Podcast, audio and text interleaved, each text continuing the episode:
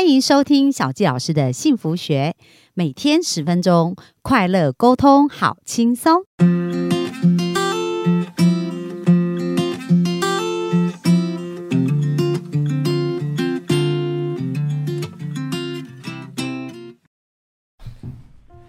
欢迎收听小纪老师的幸福学。那我们非常开心哦，本周我们真的学了好多秘招哦。那如果周围你们有遇到像呃情绪忧郁啦，或者是呃觉得对于人生有点茫然，然后想要变得更幸福、更快乐，那本周的每一集大家都要分享给你们周围的好朋友。所以我们就再一次欢迎我们的风翔。Hello，大家好，我是风翔。好，那风翔今天要跟我们聊的是什么呢？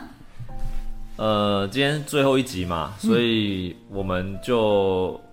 聊一聊我们，既然我们这一辈子来到这个世界，来到这地球，我们来回顾一下我们的人生好了。嗯，对以终为始。对，因为最终就我常常说，其实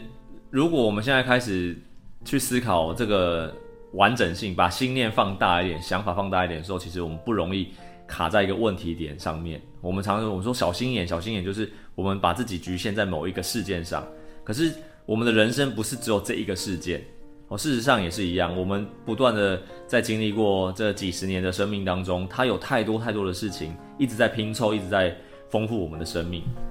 所以这一集我想跟大家聊一聊，就是说，如果我们一开始就像我们生命的蓝图，我们为自己谱写了这个剧本，那我们应该要知道，我们这个整整整本的剧本到底是在呃演些什么。嗯，OK，所以不要因为一件事情就放弃了呃呃整个生命的价值。嗯，对，所以我们可以反过头来，回过头来看，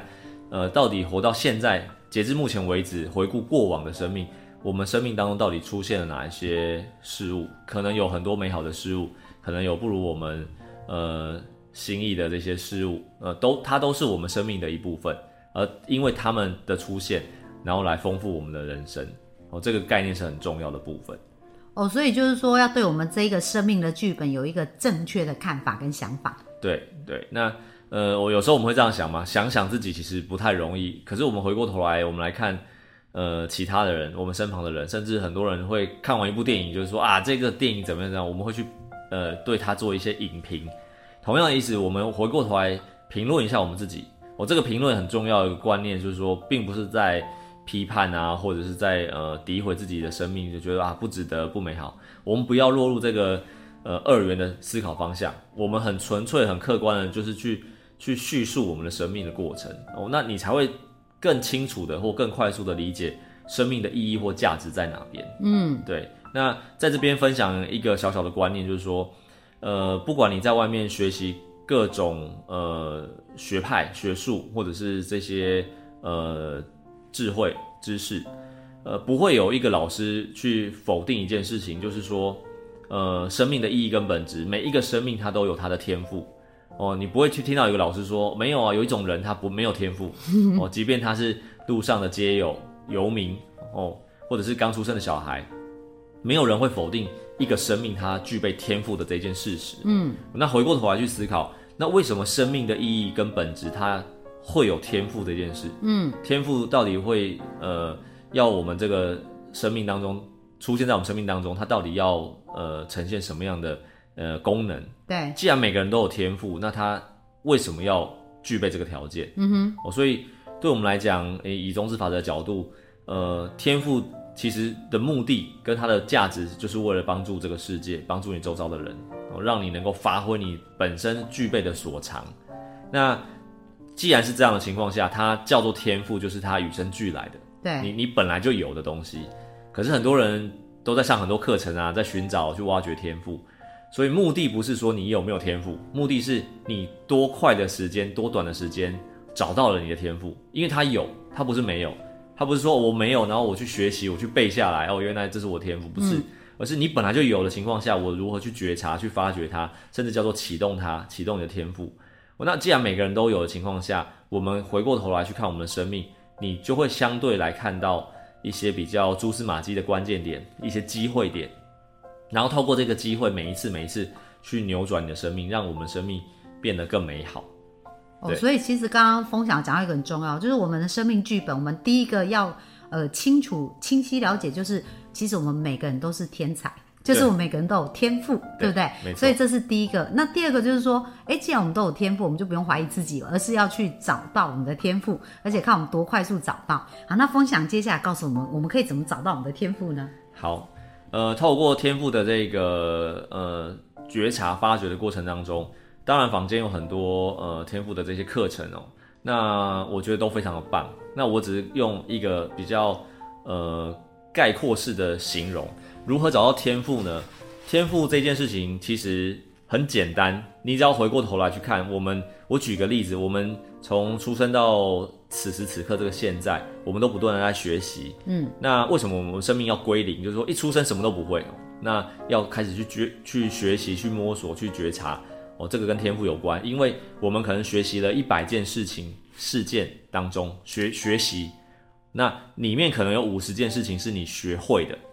哦。那我要这边强调哦，你去学习的过程当中可能被逼迫的，比如说我就不喜欢数学哦，那爸爸妈妈他是数学的博士，他就要我去学数学哦。父母亲是医医学博士，他叫我学医。OK，我们不管你喜不喜欢、爱不爱，我们只管你学学了什么东西。嗯哼，哦，第一个就叫接触，你接触到了学习的事件，生命当中你可能学了一百件事物。OK，这当中有五十件是你学会的。哦，那我还是要强调，你学会的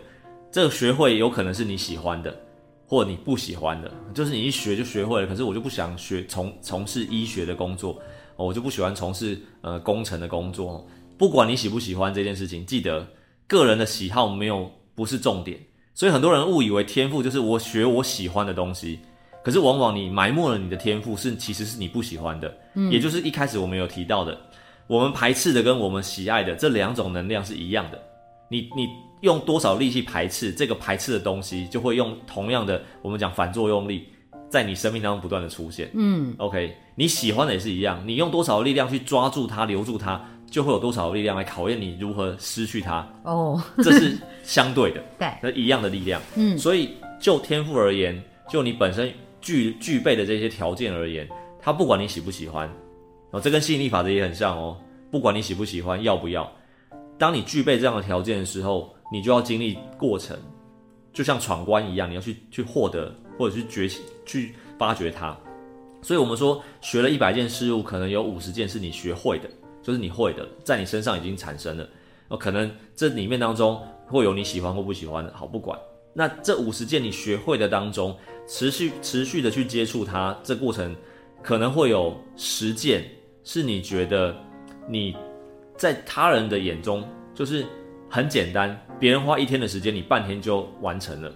哦，这个跟天赋的条件就非常的接近了，也就是说，你这个人就很适合这个这个东西。学起来很快，然后又用的很好。用的很好，对，那你就是优于他人，在同才当中，我们刚讲一百件是你学会的嘛，学不会，一直学不会，一直学不会这件事情，你就不要就不要。对你只要沾到就可以了哦。那你学会了五十件东西当中，这五十件当中可能会有十件是你优于同才的，也就是说，在你的呃师兄姐当中啊，师兄弟当中，你就是那个呃那个条件比较 top 的，对哦，老师特别喜欢你、青睐你的。我、在这十件当中，那什么什么条件可以被定义叫做天赋？也就是在这十件当中，可能会有三到五件哦。其实天赋不会只走一一个啦，嗯，但是你此生能够找到一一件是是属于你的天赋，那就很了不起了。那事实上，天赋大概我们这样呃概括起来，大概三到五件是呃不足为奇的。嗯哼，有一个人具备三到五项技能是很简单的。对，那十项当中，其中有可能十项都是你很拿手的了。我刚刚讲，可是这十项当中，必须要有一个条件存在，它才会被定义叫天赋。就是说，当你在做这件事情的时候，你乐此不疲，甚至废寝忘食，就是你做下去的话，你会忘忘记时间。对对对，然后你做这件事情的时候，很重要的条件是你做了之后，这个结果是有助于其他人的。嗯，也就是说啊，我就没办法，我为了养活呃我的生计，所以我去做厨师。我做厨师，我挑菜，我煮菜都都比别人具备这个条条件，这个天赋的条件。可是我没有因为当厨师很开心啊，我只是因为赚钱没办法。那可是我在煮菜的过程当中，这就已经符合刚刚讲十项条件了嘛。嗯，到第三阶段了。对，就是一百一百一百件学习的学学习的过程当中，五十学会了，然后十项是你比别人强的，你厨师比呃料理的功力比别人强，哦，那但是你好像发现你没有特别开心，没有关系，有一天你会发现，当你煮菜的时候，吃的人的人觉得哇，你煮的菜特别开心，然后你满足了我小时候的一个梦想，因为你这道菜让我回想起小时候，呃，我妈妈煮菜给我吃的那个画面味道感觉，对你可能听到这件事情之后，你的心里还记得我们刚刚开始讲的快乐吗？你的心里突然间觉得有一股暖流涌上的时候，你的这一个感受点，就是你天赋的开始。哦，你就会发现，原来我煮菜不是为了我自己赚钱，而是原来我可以满足更多人，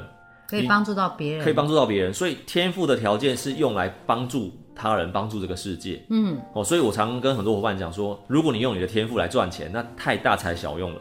OK，你要放大你的天赋，只要你用你的天赋能够帮助到他人，那么你要来圆自己的梦想是很简单的事情。哦，所以刚刚其实有讲到几个步骤，第一个就是说，呃，这要先去尝试，对哦，然后尝试以后，第二个步骤就是，哎，从这尝试当中发现你可以做得很好，而且学得很快，对然后结果又比别人好的，对，这是第二个，好，那可能他就是趋近你天赋。那第三就是说，哎，当你在做这些事，你又很开心，对，好。第四个呢，就是你除了开心以外，这件事还可以造福别人。对，如果这四个都符合，它就完全是一个很棒的天赋。，它一定就是你具来具与生俱备的天赋。所以这四个过程当中，我们会理解，第一步要破冰的过程就是人的一生不能停止学习。嗯哼，所以学习是不会中断的。探索跟对发现，对，有些时候你看、啊、我们退休的人，他发现他的第二专长，他才发现，哦，这是我的天赋。对我包含我也是一样啊，在这过程当中，人人人经历过了一半的年纪，过了四十，才发现有某些某些天赋出现了，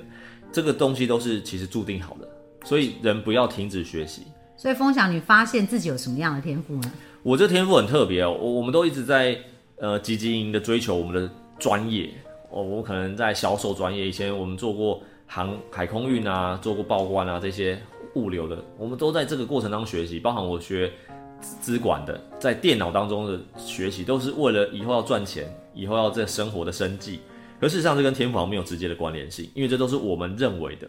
那事实上，对，这是机能，只是为了满足自己。我、还记得我刚刚讲天赋的条件，那是因为我结了婚之后，有一天我跟我太太在聊天，我们就说，哎、站在客观的立场，我们两个就说，那你来说说我，我不因为我，就是你客观的看我这一个人，你觉得我适合什么工作？因为那时候在在工作在职场上，我们都遇到一些挫折跟瓶颈。嗯哼，哦，那我们也思考说，以后结了婚之后，呃，因为那时候我们结了婚了，就是以后我们呃在生活当中，我们什么样的工作比较符合我们的生活模式？那我就请他讲，我就说他，我说啊，那你其实很细心啊，很乐于帮助他人。我说你很适合当秘书的角色，助理的这个角色，就是顾前顾后这样子。哦，他非常细心。然后他就讲我，他就讲了一个我很排斥的，所以我刚刚说天赋当中有一个条件是，可能你很排斥，但是你就是比别人学得快。他就跟我说，我很适合当老师。嗯，然后我我就噗嗤了一声，我说我最讨厌就是当老师。我说我不喜欢站在讲台上，我不喜欢跟人接触。哦，大家或许认识我的人，在这段时间以会认为，呃，我很适合。可是，在这个过程当中，我经历了一段很长的排斥时间。我喜欢一个人躲起来，我喜欢自己一个人，呃，自己一个人独处啦。嗯，哦，那他讲了这句话之后，让开启了我后面的人生，就是开始有很多很多人来跟我分享很多东西，他觉得很妙，但是他观察到了，我学过经络，经络的老师觉得就想要把我收收起来，当成是一个老师，的对得意的门徒吧，想把东西传承给我。我我学我学过，我学都不是我刻意去学的哦，我学过催眠。我呃老师也一直在跟我探讨说，哎、未来我们可以开什么样的什么课程哦，把我就都都想要把我把他的这个功力传承给我。我学过呃呃卜卦、算命、卜卦，所有我太太就在旁边看，奇怪，所有这些这些知名的老师都想把他东西传承给我，都很想让你变成老师。对对对，但是我都一一的拒绝，就是哎、我我只是有兴趣，哎、我对古老的东西有兴趣，哦，那我就去学了这些东西之后，我没有想要把它当成赚钱的工具。那他我太太就跟我说，我的特质就是我要帮助很多人，是因为他讲了这句话，而我在前几天也聊聊到说，我为什么会得到这个心理的这个疗愈或者是呃满足，是因为我们开始跨出去帮助很多人。嗯，我透过服务他人、奉献的这个过程当中，呃，嗯让我们自己心里产生了喜悦。那他讲到这个点，就是说，如果这个世上有需要你的人，我为什么要去拒绝成为那个帮助他人的人？嗯，那这一句话点醒了我，所以我我也告诉我自己说，其实不是我为我自己开创了这个舞台，而是当有谁需要我的时候，我就会存在在那个地方。嗯谁需要我，我就会存在。对，对，那只要我我还我还在的情况下，对，所以其实风想透过服务更加了解自己的天赋咯，对不对？哎对，可以这样讲而。且在这个服务，所以其实真的我是要鼓励啊，因为因为小教老师也是这样，我从小就在教会长大，十七岁就加入教会，然后在教会做很多服务啊，所以我现在很多能力，比如说包含演讲啊，然后教导啊，然后办活动、企划啊，这些全部都在教会培养的。那为什么？因为我们在教会就常常要接很多事工嘛，然后做服务，然后我就发现，哎，做这个也很好，可以帮助到别人，自己也很快乐，然后不知不觉很多能力就具备了。所以鼓励大家，如果你还没有发现自己的天赋，就赶快去做服务。对，没 错。然后自己除了快乐，又可以发现天赋，非常棒。好，那其实我我也觉得风享有一个很棒的恩赐，就是一个天赋哦。因为因为以前他带我们种子读书会的时候，我发现他真的是对于情绪这件事情，然后对于理解人的感受。其实是有很他独到的智慧，然后这个理解这样，所以过去你是不是也帮了蛮多忧郁症的人，在帮他们去咨询，然后去协助他们，有这种经验吗？有有有，呃，很频繁啊，因为我觉得我一直呃不敢自诩说我是老师的身份，因为我常也开玩笑说，哎，自己说自己老师的那就不是，你要看他下面有多少学生叫他老师。嗯，我常说老师这个词嘛是学生去称呼的，OK，所以。你其实我们这就像我们现在在网络上看看的评价的意思，就是说，哇，我原来下面很多人支持他，这个我就认同，而不是他自己做广告说哇他自己很厉害很厉害。对，所以我对我自己也要求说，其实不要有那种啊，我自己觉得我自己很优秀然后这个这个想法或心态跑出来哦，这是我对自己的要求的部分。那可是我刚刚也提到，只要有人需要我，你认为我可以协助到你的部分，我就会尽全力的去去跟呃对方去做分享，或者是做智商的部分。那一路以来，其实帮助到很多人，因为既然我们我常说嘛，你先我后嘛。如果你有这样的经经验，我愿意跟你学习。同样的，如果我有经历过这样的经验，我也希望我的身上可以让你看到能够帮助你呃成长，或者是走捷径、避免错误的这个经验值。那有没有让你印象比较深刻的？就是说，透过你协助，看到他比较大的翻转的经验。其实蛮多的，因为尤其是刚呃提到的这种忧郁症的伙伴哦，我们常说，如果你是正常人，其实呃不太会遇到这些挫折就那么容易就放弃了。我经历过呃台南的伙伴，然后新竹的伙伴都是忧郁症的，哦那都跨不出去，然后一直在那个泥沼当中打转。那伙伴给我的回馈都说，第一个我很有耐心，就一而再再而三不断的陪伴相同的事物。嗯，因为就是忧郁症人，就是我在讲那是打转嘛，就是同样的问题，就是他会一直讲一直讲，然后一直犯相同的错误。嗯，因为他就觉得怎么可能试不出来，试不出来。哦，那我能够同理原因是因为我也是这样过来的，对，我就觉得人定胜天，这一次试不成，下一次再来嘛，就一而再再而三的、这也会给他信心，对不对？对，所以我会陪伴他们，那他们会觉得呃我很有耐心。再来就是说，呃最让我觉得感到鼓舞跟欣慰的就是你会看到一个新的生命重新开始。哇，然后说这些伙伴他们很多就是走出来，然后自己开始去分享。当初他们都说啊，我不不要再跟我讲种子法则，不要再跟我讲正向的想法，就是他们一直不断的切断这些学习的。对，那我当时说 OK 啊，没有问题，太棒了，你可以用你的方式，但是记得不要伤害自己，不要伤害他人。对，我就是一直在旁边，我就说这个就好比一个人溺水，他自己觉得他可以上岸，但是你是游泳圈，你是那块浮木，对，你不要一直去想要套住他，他会挣脱。但是你知道你可以帮助他，你就静静的飘在他旁边就好了，这叫陪伴。哇，哦，直到他有一天发现不行的时候，他会很紧张的去顺手抓他认为可以的那一个那个助力，那个人可能就是你。哦，所以我们常说，往往要帮人家越帮帮到帮帮到忙的概念，就是说你不要一直去觉得我要帮你，我要帮你，对，你你可你想要帮他没有错，但是要在最佳的时机点去帮助他。好，所以其实呃，风翔也有在做这样服务嘛，因为我觉得现在很多人有这种需求。那如果大家要咨询的话，要去哪哪里找到你呢？呃，OK，我也很谢谢大家对我的这个认同跟支持啊。那其实一直以来我都也忙于工作跟生活，我很重视呃生活家庭生活的部分。那因为大家很有这样的需求，所以呃我有一个在赖的部分，我们有读书会，它就是风采读书会，呃，很多伙伴他知道。那如果你有听过，大家可以呃邀请大家参与这个部分。另外，在 FB 的部分有一个非常新鲜的、热腾腾刚出炉的一个粉专粉丝专业哦，那叫做呃风采人生俱乐部。那应该在这上面会找得到。那另外，我们在过去因为疫情的关系，我们把一些读书会或者是呃，这些活动的分享内容，我们转成了 YouTube 档案，一样是在 YouTube 上面找“风采人生俱乐部”。这个俱乐部是指聚集快乐的这个这个团体或团队，俱乐部是那个快乐的乐，不是 club，是对对对。好啊，那很棒哦。那这样子，小纪老师也会把相关的资讯放在我们下方连结，然后希望大家呢，第一个可以去我们的风采人生俱乐部按赞。然后，呃，周围如果有这些朋友，他们想要翻转情绪，想要变得更加快乐，或者跟自己做更好的整合，那也欢迎跟我们的风翔老师做预约咨询哦。然后呢，一定可以得到很多生命翻转的机会。好，那我们本周非常感谢风翔在这边跟我们的呃分享。那最后就是，如果要为幸福下一个定义，风翔会怎么做这个定义呢？